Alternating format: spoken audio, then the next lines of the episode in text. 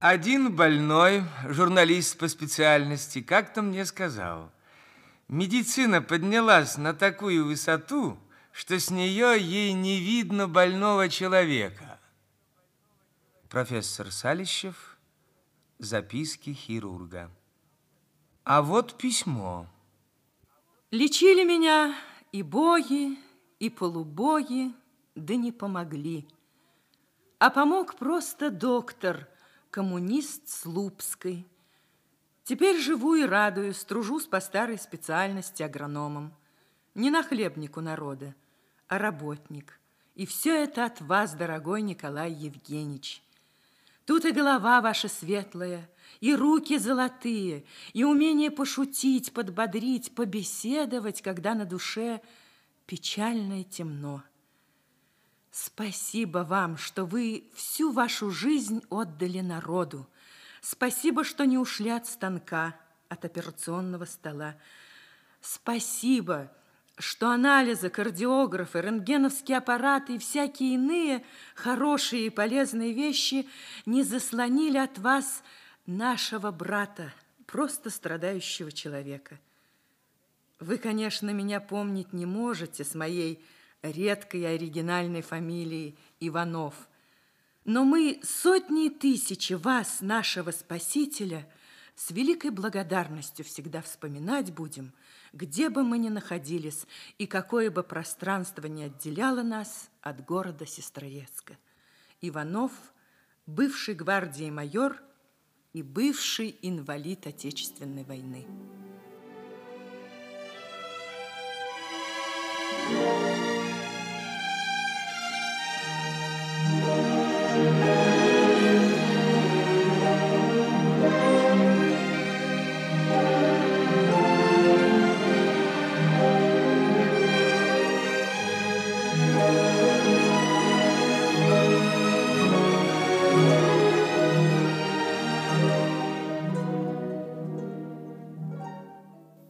Пять бывших краскомов, красных командиров, в порыжелых сапогах, в протертых галифе, в пропотевших френчах и гимнастерках стояли перед задумавшимся профессором.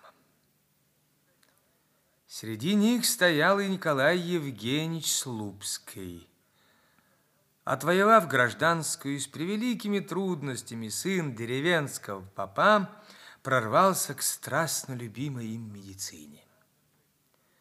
Профессор В. курил черную длинную ароматнейшую сигару из старых запасов. Итальянские вина, французские коньяки и сигары знаменитый профессор имел обыкновение закупать сразу на несколько лет вперед. В этот сентябрьский день 1920 года запас сигар у профессора В. пришел к концу. По этой причине у профессора было чрезвычайно плохое настроение. Бывшие краскомы, нынешние студенты-медики, молчали. Влюбленные в великую науку медицину, они робели перед лицом одного из ее титулованных сынов. «Ну, так», — со вздохом произнес наконец профессор. «Позвольте-ка ваш матрикул, господин, э, прошу прощения» гражданин, э, бывший краском, известнейший впоследствии хирург Р, сунул руку за голенище потрескавшегося и залатанного сапога и вынул завернутый в газету матрикул. Вы носите свой матрикул в портянке? Осведомился профессор. Не торопясь, он натянул на руки резиновые перчатки и пинцетом открыл матрикул. Все пятеро видавших виды краскомов побелели. На их глазах рухнуло и разбилось в пыль и прах то, что представлялось им чем-то вроде божества в науке – Ничтожный человечишка, продавший дело свое и душу свою за роскошный образ жизни, обнаружился перед молодыми медиками во всей своей отвратительной ноготе. Но лекции его они все-таки слушали. И если он не договаривал, или пускался в заведомо подготовленные туманности, то кухаркины дети, как он их называл, твердо и жестко требовали разъяснений. Профессор В. злился и разъяснял скрипучим от бешенства голосом. Потом он удрал за границу и жаловался там, как из него вытрясали его знания. Сдав экзамена, бывший краском молодой врач Слупской получил назначение в провинцию на здравпункт «Дружная горка», где в ту пору был единственный наш завод, изготовляющий лабораторную посуду. Молодому врачу не хватало работы – Ему было мало и здравпункта, и хирургии, и постоянных вызовов на квартиры. Не хватало работы и на заводе, который по старинке, по традициям от хозяина, не вел еще настоящую борьбу с тяжелыми производственными травмами. Так именовались тогда свинцовые отравления. После очень длительных исканий и труднейших опытов Николай Евгеньевич соорудил респиратор для защиты во время работы от пыли. Крупнейший гигиенист военно-медицинской академии профессор Хлопин, осмотрев респиратор, долго разглядывал молодого врача. Николай Евгеньевич приготовился к бою, но бой не состоялся. «Ты у кого учился?» – спросил Хлопин. Николай Евгеньевич поименно перечислил всех своих учителей, назвав и великого Ивана Петровича Павлова. «То-то», — сказал Хлопин, — «останешься у меня, ты мне подходишь. Надеюсь, что и я тебе подойду. Мне такие парни нужны, и академии нужны». Но Николай Евгеньевич отклонил предложение Хлопина и вернулся на дружную горку. Он не мог оставить, бросить завод в трудное время. Респиратор пошел в массовое производство. А Слупский занялся планомерным обследованием здоровья рабочих, стоявших у печей. Измерял температуру, при которой они работали, обследовал сердечную деятельность и о некоторых частностях рассказывал начальству. Начальству эти частности нравились не слишком. За частностями предполагались выводы – Выводы, в свою очередь, требовали улучшения производственных условий, короче, дополнительных денежных вложений. Однажды молодому доктору недосмысленно дали понять, чтобы он ни в свое дело не вмешивался, не лез ни в свою специальность. А вмешиваться у Слупского стало жизненным правилом. Вскоре Николай Евгеньевич посчитал нужным поехать в Ленинград к знаменитому Ивану Ивановичу Грекову. Здесь в первые же дни Слупский выдержала экзамен на хирурга у самого Ивана Ивановича. В одно из первых дежурств Слупского привезли женщину с огнестрельными ранениями живота. Доставлена она была только через 13 часов после того, как ревнивый муж четырежды выстрелил в нее из револьвера. Николай Евгеньевич сделал ей тяжелую операцию – резекцию тонкой кишки. Все закончилось благополучно. На утро седовласый, славящийся своей необыкновенной осторожностью хирург, профессор Александров, укоризненно покачав головой, сказал – раненько вы, батенька, начали делать резекцию. Иван Иванович Греков позволил себе не согласиться с осторожнейшим хирургом. Более двух лет Николай Евгеньевич проработал под руководством Грекова. Внимательно, требовательно, строго и настойчиво профессор Греков следил за ростом молодого хирурга, с интересом вслушиваясь в его рассуждения – в планы подготавливаемых Слупским операций, иногда подсказывая недостающую мысль, порою охлаждая слишком радостные надежды. Однажды Грекову привезли рабочего с бумажной фабрики из Красного Села.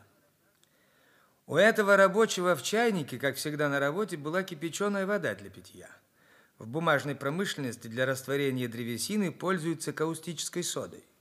В обеденный перерыв, когда Романов вышел из цеха, молодая работница налила в чайник каустической соды для того, чтобы сварить мыло. Романов, пообедав соленым супом, выпил полчайника каустической соды. Разумеется, образовались сильные ожоги пищевода. Больному предстояла тяжелая операция. Николай Евгеньевич рассказал Грекову свой план операции. Греков выслушал и кивнул. Ну что ж, Николай Евгеньевич, делай. В этот день, кроме самого Грекова, в операционной были еще четыре профессора. В ходе операции Иван Иванович Греков не сделал ни одного замечания своему ученику. Уникальная операция кончилась благополучно. Николай Евгеньевич слышал фразу, сказанную Грековым своим коллегам-профессорам. Слова эти Слупский запомнил на всю жизнь. Это было как бы напутствие, путевка в трудную жизнь хирурга, данная знаменитым профессором своему совсем еще молодому выученику.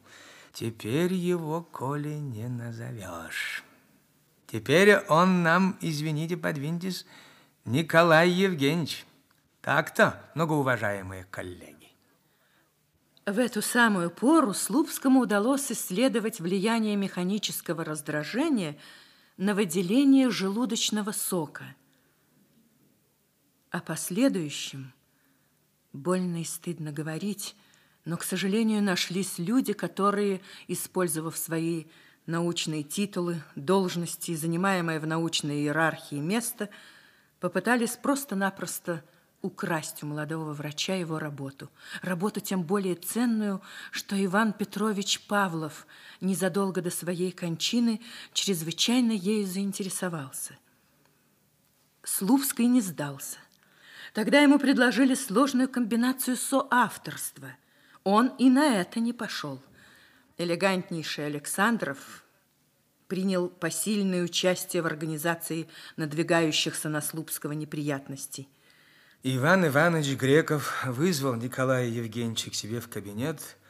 Раздраженно и горько он сказал ему, назвав его как когда-то Колей.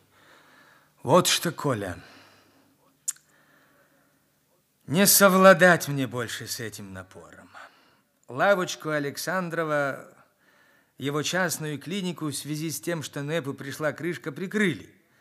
Но профессор есть профессор. Вот, написал, в общем, ты, как тебе известно, поповский сын.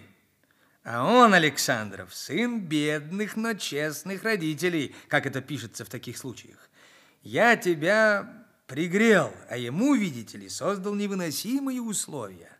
Я ему, нашему зайчику, тебя, поповского сына, противопоставил. А он, кратчайший и добрейший, в такие был невозможные ситуации поставлен, дескать, что пошел на службу к частному хозяйчику. Ну, дрянь все это, дрянь и грязь. Но боюсь, что трудно тебе будет.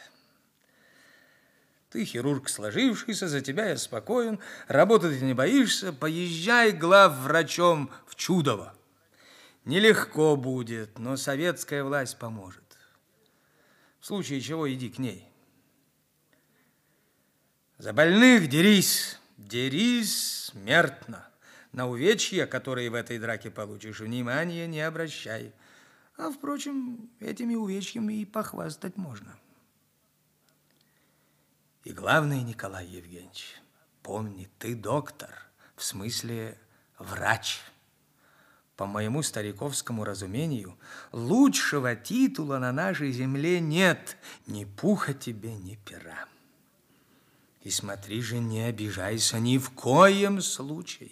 Дураки и завистники, ничтожества и чиновники помирают, а народ вечен. Ему и определился ты служить, так служи. На прощание учитель и выученик поцеловались. Более они никогда не виделись.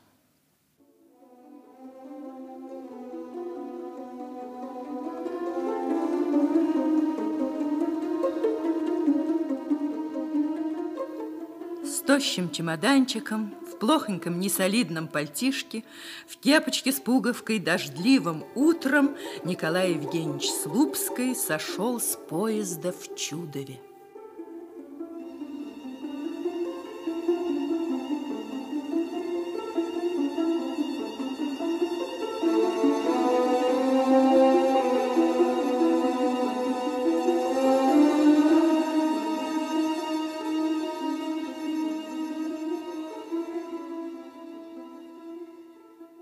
Чудово встретила Николая Евгеньевича Слупского крайне неприветливо.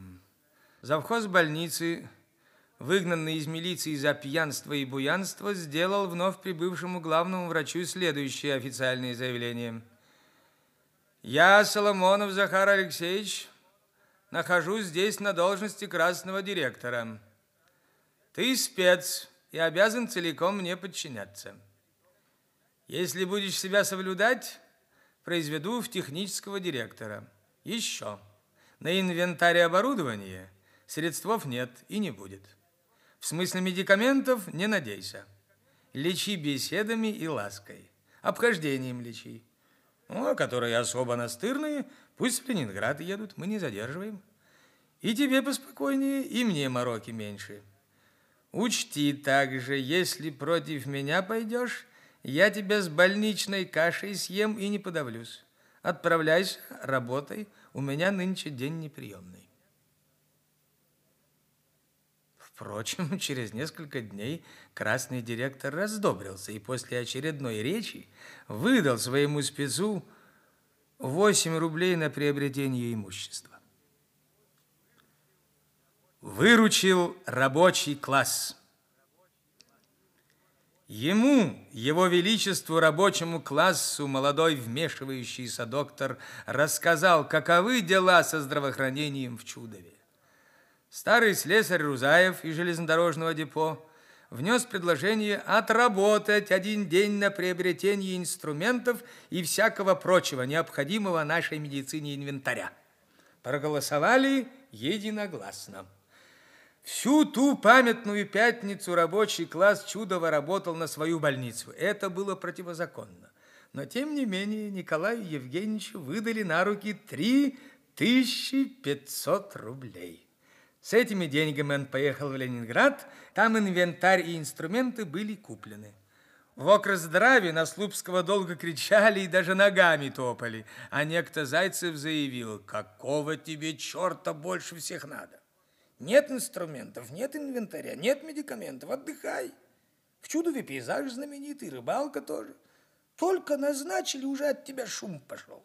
Николай Евгеньевич ответил по возможности спокойно. Без шума с вами не проживешь. А отдыхать я начну после того, как исполнится мне 80 лет. Будьте здоровы.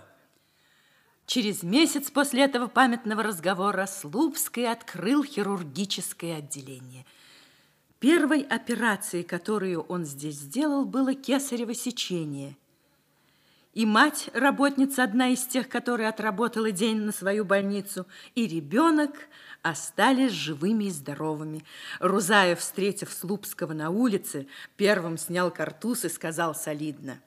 Уже на одном этом кесаревом тот наш день рабочий не пропал. Ты дальше старайся, поддержим. Ежели что, иди к нам. А я, кстати, днями к тебе наведаюсь. Точит меня что-то в брюхе. Надо научно разобраться. Слупский разобрался. Рузаева пришлось оперировать. Операция была трудная, тяжелая операция. О возможности печальных последствий Николай Евгеньевич старого слесаря предупредил и выслушал своеобразный ответ – мы, большевики, товарищ доктор, люди рискованные. Есть у нас такая некая дата, 7 ноября. Между прочим, рисковали. Так что давай, делай. Все кончилось благополучно. Старик поправлялся, медленно, но поправлялся. Не умея ничего не делать, Рузаев здесь же, на больничной койке, взвалил на слабые свои плечи функции первого помощника молодого доктора в борьбе с кривдой, с пьяным и невежественным завхозом. Именно в эту пору Захар Алексеевич Соломонов, именовавший себя красным директором, обвинил спеца Слупского не более и не менее, как во вредительстве. Он обвинил Николая Евгеньевича в том, что тот изготовил для операционной из стекла, легко бьющиеся и подверженные трещинам вплоть до осколков шкафы, в то время как для себя заказал личный шкаф из крепких досок. Справиться с красным директором помог Рузаев. Слабый, опираясь на палочку тайком от Николая Евгеньевича, он пошел в Чудовскую городскую партийную организацию, рассказал все как есть и попросил поставить доклад Слупского на бюро. После доклада секретарь райкома сказал Николаю Евгеньевичу, слушай, слушай, гони ты всю эту сволочь. Пусть не мешают. А больницу нужно разворачивать. И главное, дорогой товарищ, не бойтесь. Не бойтесь портить отношения. Николай Евгеньевич сменил 12 завхозов. Тринадцатый был Демьян Васильевич Кузов, сапожник по профессии. Удивительный этот человек. Сразу понял молодого доктора и сказал ему спокойно и основательно. Это правильно. Ежели захотеть, вполне возможно горы своротить. Забегая вперед, нельзя не вспомнить, что Демьян Васильевич Кузов в 41 году ушел воевать рядовым, одним из первых ворвался в Берлин и вернулся с фронта полковником, героем Советского Союза. Горы воротить начали с того, что, получив почему-то через систему лен одежды 3000 метров водопроводных труб, снабдили, наконец, водой Чудовскую больницу. С каждой неделей, с каждым месяцем, делая в среднем по 5-6 операций в день, рос Слупский как хирург. Еще в Обуховской больнице у Грекова он смутно, но все же понимал, что узкая специализация в медицине не дает молодому врачу возможности широко и полно думать, самостоятельно решать те или иные проблемы, находить выход из любого сложнейшего положения, как приходится находить выход деревенским докторам. Галю Шустикову принесли на носилках. Это была болезнь Литлея, при которой в результате поражения спинного мозга развивается паралич ног – После целого ряда операций Галя хоть и на костылях, но пошла. В день выписки в приемном покое Галю встретили две ласковые, тихие, приветливые монахини. По занятости своей Николай Евгеньевич не обратил на эту странность никакого внимания. Так началась история со знаменитым впоследствии чудовским чудом – Мать Анастасия в ближайшее же время объявила по всему Чудову и по его окрестностям о том, что Галя Шустикова исцелена глубокою верою, праведной жизнью, очищением, страданием, а также некой чудотворной иконой, складнем старого письма, который у нее имеется. Галю возили на подводе по ближним чудово-деревенькам, мучили непрерывными истерическими церковными службами и довели до такого состояния, что в конце концов она вновь очутилась в больнице, доставленная туда каретой скорой помощи. В этот вечер у Николая Евгеньевича произошел крутой разговор с местным начальством. Сведущий в медицине директор цементного завода, слушая гневные рулады Слупского, конфузливо покашливал в кулак. «Вы, конечно, человек добренький», сказал тогда Николай Евгеньевич директору. «Привезли Галю и свалили ее ко мне. А подумать, каково сироте из больницы уходить, это вам не достуг.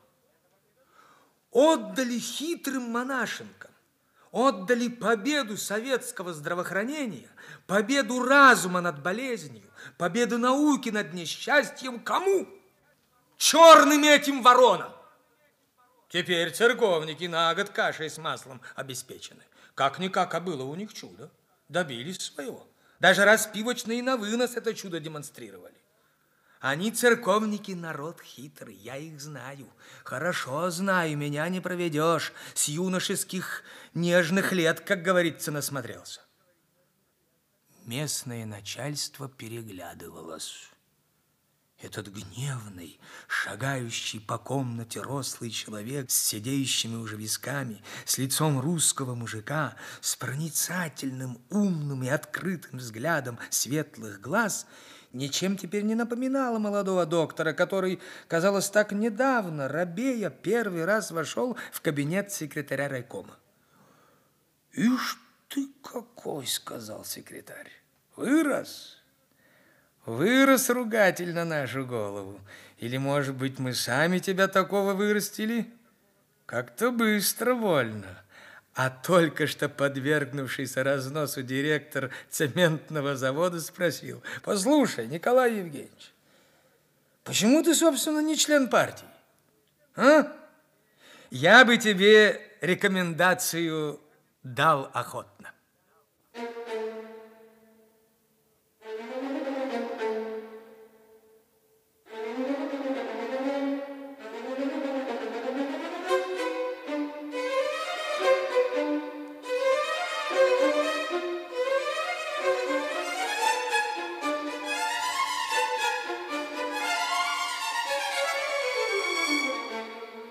Бассейн с минеральной водой, и кварцевое облучение, и пляж для рабочих трех заводов так и остались только в мечтах.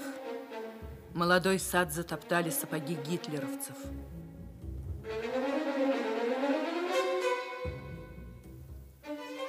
Николай Евгеньевич натянул гимнастерку с двумя шпалами чашей со змеей на петлицах. Получил, как положено военнослужащему, денежный, продовольственный и вещевой аттестаты, личное оружие, коровинский пистолет. Приехал в Псков, все это снял и надолго облачился в тапочки и халат. С утра до ночи нестерпимо палило солнце. Фашистские Фоке-Вульф и Юнкерсы непрестанно сбрасывали бомбы – в духоте и зное, в черном стелющемся дыму совершенно без сна работали хирурги в те трагические дни. Бывали случаи, когда в течение трех суток урвать на сон удавалось не более двух часов. Тут в огромной мере ежедневно, ежечасно помогала Слупскому чудовская выучка. Для деревенского доктора в военно-полевой хирургии почти не было неожиданностей. Деревенский доктор знал человеческий организм в его удивительной совокупности. Он не робел и не пугался того, чего, к сожалению, случалось и робели, и пугались успевшие стать узкими специалистами врачи. Лейтенанта Яселевича ранили в руку. Рука повисла только на пучке сосудов и кожи. В приемном покое Иоселевичу бодро предложили сделать ампутацию. Лейтенант согласился. «Так дело не пойдет», — сказал Слупский. Он удалил загрязненные края раны, оставил кость и сохранил руку. Иоселевич выздоровел и сказал Николаю Евгеньевичу, «Знаете, товарищ военврач, никогда я раньше не думал, что рука такая нужная в хозяйстве вещь. Молодец вы, честное слово. А этот молодец в течение всей войны никому ни разу ни одной руки не ампутировал, за исключением случаев отморожения или омертвления. Из Пскова Слупского перевели в Бабаево, в госпиталь, размещенный в школе возле вокзала.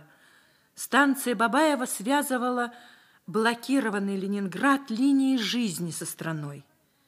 Бабаевский вокзал фашисты бомбили нещадно, пытаясь во что бы то ни стало перерезать линию жизни. Псков вспоминался здесь как курорт. Однажды в солнечное морозное утро на операционный стол Слупскому положили солдата Воробьева. У солдата было темное лицо – Слупский понял, что это сердечная тампонада и приступил к операции на сердце. И вот в это самое мгновение возле госпиталя разорвалась бомба. Крупный осколок вонзился в голень хирурга. Понимая, что ранен, Слупский велел наложить себе жгут. Обе ноги были залиты кровью. Растерявшаяся сестра наложила жгут на здоровую ногу. Сердце Воробьева билось в руках хирурга. Сцепив зубы до того, что заломило челюсти, Николай Евгеньевич закончил операцию. Зашил рану и, чувствуя, что теряет сознание, сел на пол в перекошенный взрывом операционной.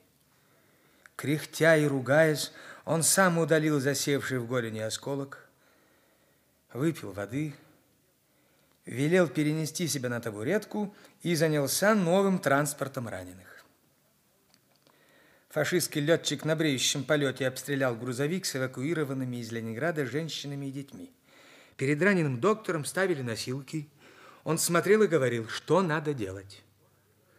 Одного из ребят в этот день, сидя на табуретке, он все-таки прооперировал сам. Где он сейчас, этот Петя Голощекин, родившийся в Костроме в 1933 году и спасенный на станции Бабаево Николаем Евгеньевичем Слупским? Откликнитесь, Петя Голощекин. На войне Слупский, как мы уже говорили, непрерывно сражался против излишних ампутаций. Это была нелегкая борьба. Воевать приходилось и с некоторыми инструкциями, и, что гораздо существеннее, с авторитетами эти инструкции подписавшими. Но эту маленькую войну Слупский выиграл. Великолепные хирурги Джанелидзе и Куприянов поддержали Слупского – Николай Евгеньевич, назначенный главным хирургом госпиталя Вологодской области, запретил кому-либо ампутировать до его вызова. Приезжал, сам делал операцию и ходом ее и рассуждениями доказывал, что ампутации можно избежать. Как-то холодным весенним вологодским вечером доктор Слупский и знаменитый профессор Джаналидзе пошли прогуляться. Юстин Юлианович сказал Слупскому, вот что, батенька, оно, конечно, все правильно. Работаете вы много, успешно. И работаете, в общем, так, как надлежит это делать человеку, если он человек. Для диссертации у вас тем сколько угодно. И наблюдения у вас богатейшие, и материал собран немалый. Пора, батенька, подумайте. Слупский ответил, да некогда. Некогда, Юстин Юлианович. Вы только представьте себе. Сижу я и пишу диссертацию. А в это время привезли мальчика, ну, лет двадцати. Привезли по неопытной скоропалительности, взяли да и погубили. А он, знаете ли, возьми да и окажись впоследствии Ломоносовым. Как же мне тогда доживать? Вздор, ну вздор, мистика, чепуха, растердился Джаналидзе. Слупский рабея постарался оправдаться. Да ведь с другой стороны, товарищ генерал, я ведь все, что считаю нужным, все свои наблюдения и, так сказать, открытия публикую. Ну, коротко у меня получается, страничка, полстранички. Иначе как-то совестно, война, людям некогда, а нашему брату-хирургу дело нужно конкретное и ясное. Разговор о диссертации так, в сущности, ничем и не кончился. В эту пору Николаю Евгеньевичу приходилось делать до 40 операций в день. Он не только сам оперировал, но и учил, как надо оперировать. Изобретал, придумывал и показывал всем свойства истинно талантливого человека. Скорее отдать другим все, что придумал сам. Не для себя же, черт возьми, придумано, для раненых. Поэтому нужно, чтобы все узнали, чтобы немедленно практически ознакомились.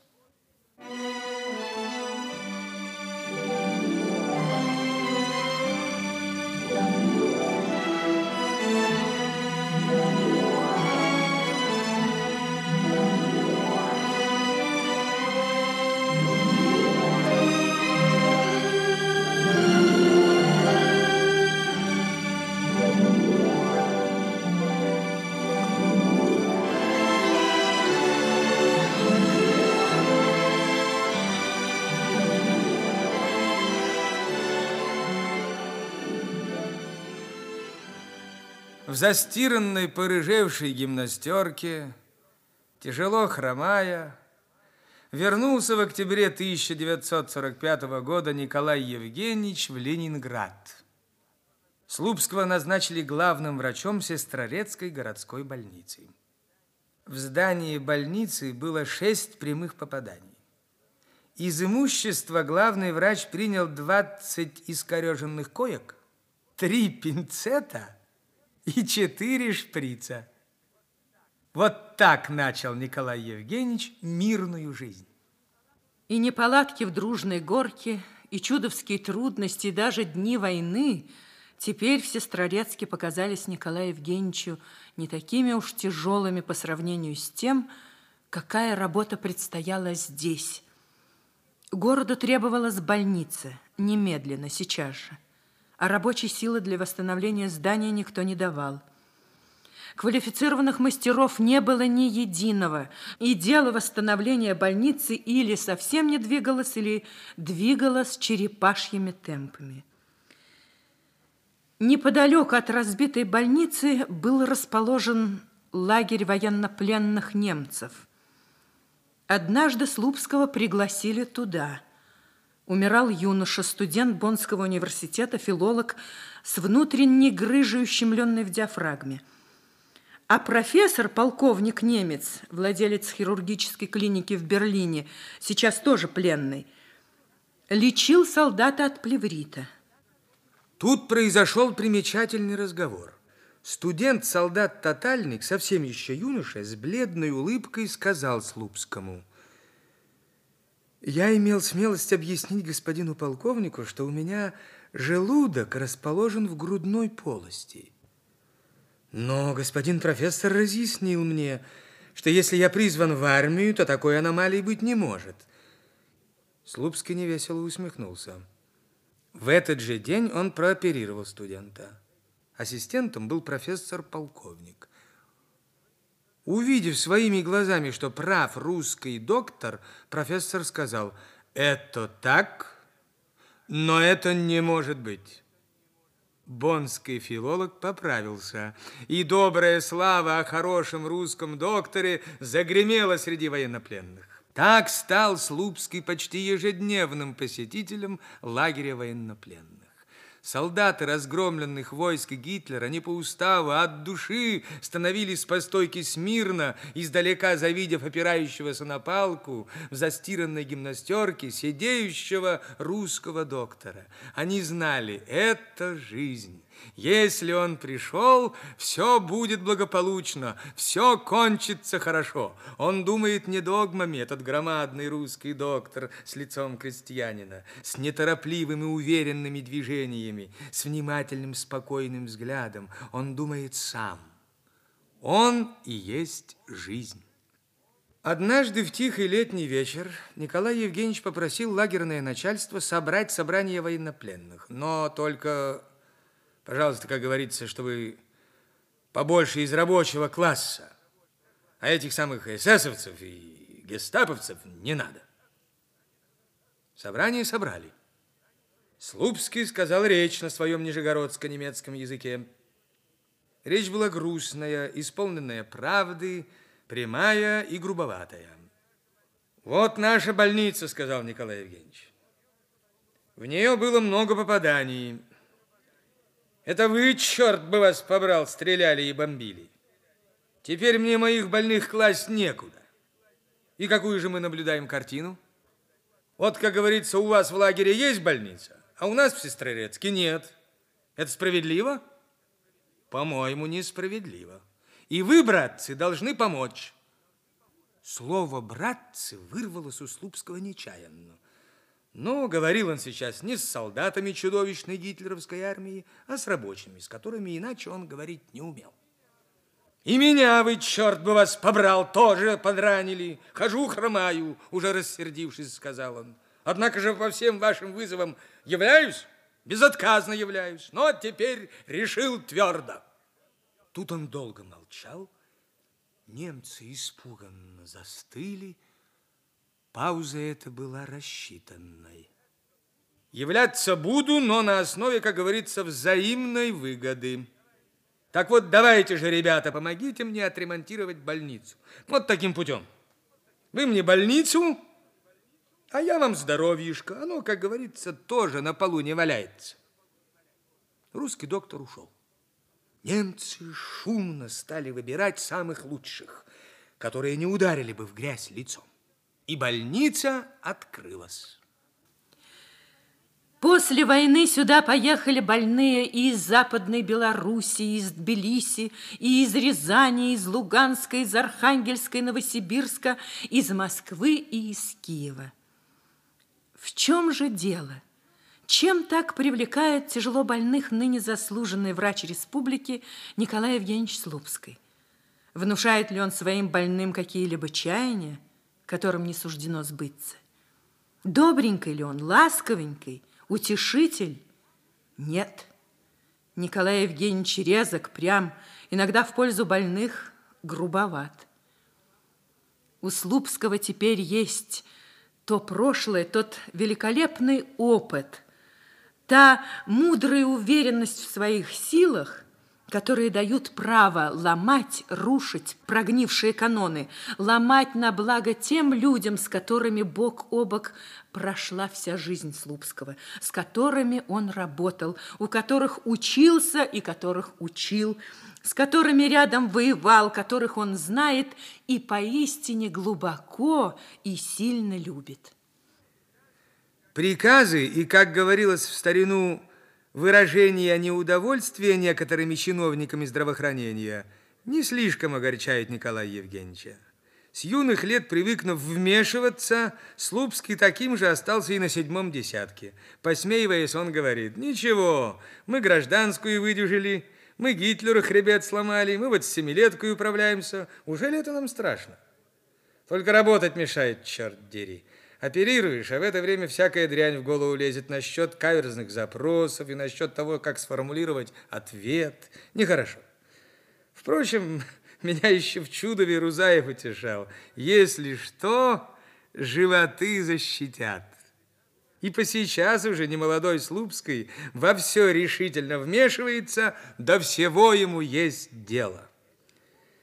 А в Сестрорецке уже строилась новая Большая прекрасная больница. Не торопясь, прихрамывая, идет Слупский поглядеть, каково на строительстве.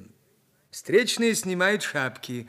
Здравствуйте, Николай Евгеньевич. Здравствуйте, дядя Коля. Здравствуйте, товарищ Слупский. Здравствуйте, товарищ доктор. На постройке старый паропроводчик испуганно и недоуменно говорит Слупскому, указывая куда-то вдаль. Вон пошел. Кто пошел? Да новый главврач. На новую больницу назначили. Целый день тут знакомился. Я, говорит, ваш, говорит, главный врач. Слупский старается улыбнуться, но это не так-то просто. Своим домашним он ничего не рассказывает. Не любит, чтобы его жалели. А вечером, как ни в чем не бывало, идет в больницу, моет руки – привезли ребенка в тяжелом состоянии. Детей он всегда оперирует только сам. Верные друзья и помощники Лидии Петровна Понявина, великолепные операционные сестры Вера Михайловна Цурикова и Вера Николаевна Малинина поглядывают на Николая Евгеньевича немножко испуганно. Знает или нет? Труднейшая операция продолжается более двух часов. А бессонной ночью старый доктор-коммунист Николай Евгеньевич Слупский вспоминает глуховатый голос своего учителя Ивана Ивановича Грекова. За больных дерись, дерись смертно. На увечья, которые в этой драке получишь, внимания не обращай. А, впрочем, этими увечьями и похвастаться можно. Дураки и завистники, ничтожества и чиновники помирают, а народ вечен. Ему и определился ты служить. Так служи. Thank you.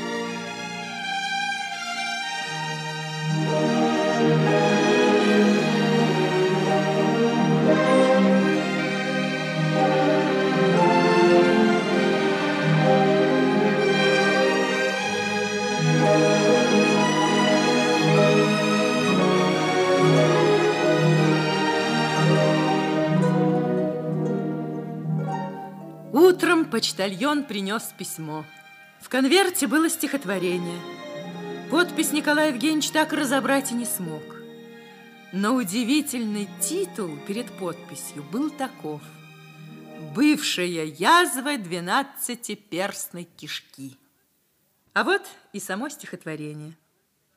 Николай Евгеньевич незабвенный, Он главврач, хирург примерный, Громкой славой одаренный. К нему приходят все калеки С болью тяжкого недуга. А уходят человеки, В нем узрев со счастьем друга. Шлем ему привет, мужчины, Старики и детвора. За его прославленные дела, Да пусть живет он много лет, Кричите все ему «Ура!» В великолепном настроении отправился Николай Евгеньевич в свою больницу. И, оперируя в этот день очередную язву желудка, вдруг улыбнулся и произнес загадочную для ассистентов фразу. «Ах вы, язвы мои, язвы!» Недавно Николай Евгеньевич сказал, «Оставили меня главным врачом моей больницы». Оставили. Полтора миллиона денег дали на всякие достройки и перестройки и оставили. Удивительно в этом смысле мы живем. Правда непременно себя окажет. Не могу же, как говорится, иждивенцем вдруг сделаться. Не могу не работать. Разобрались, все отлично. А только, думается, что можно было в свое время и обойтись, чтобы не обижать. Не надо человека обижать, это, разумеется, мораль прописная.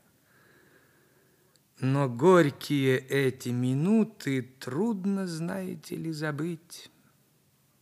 Помолчал и усмехнулся. Впрочем, не так уж и трудно, если дела много.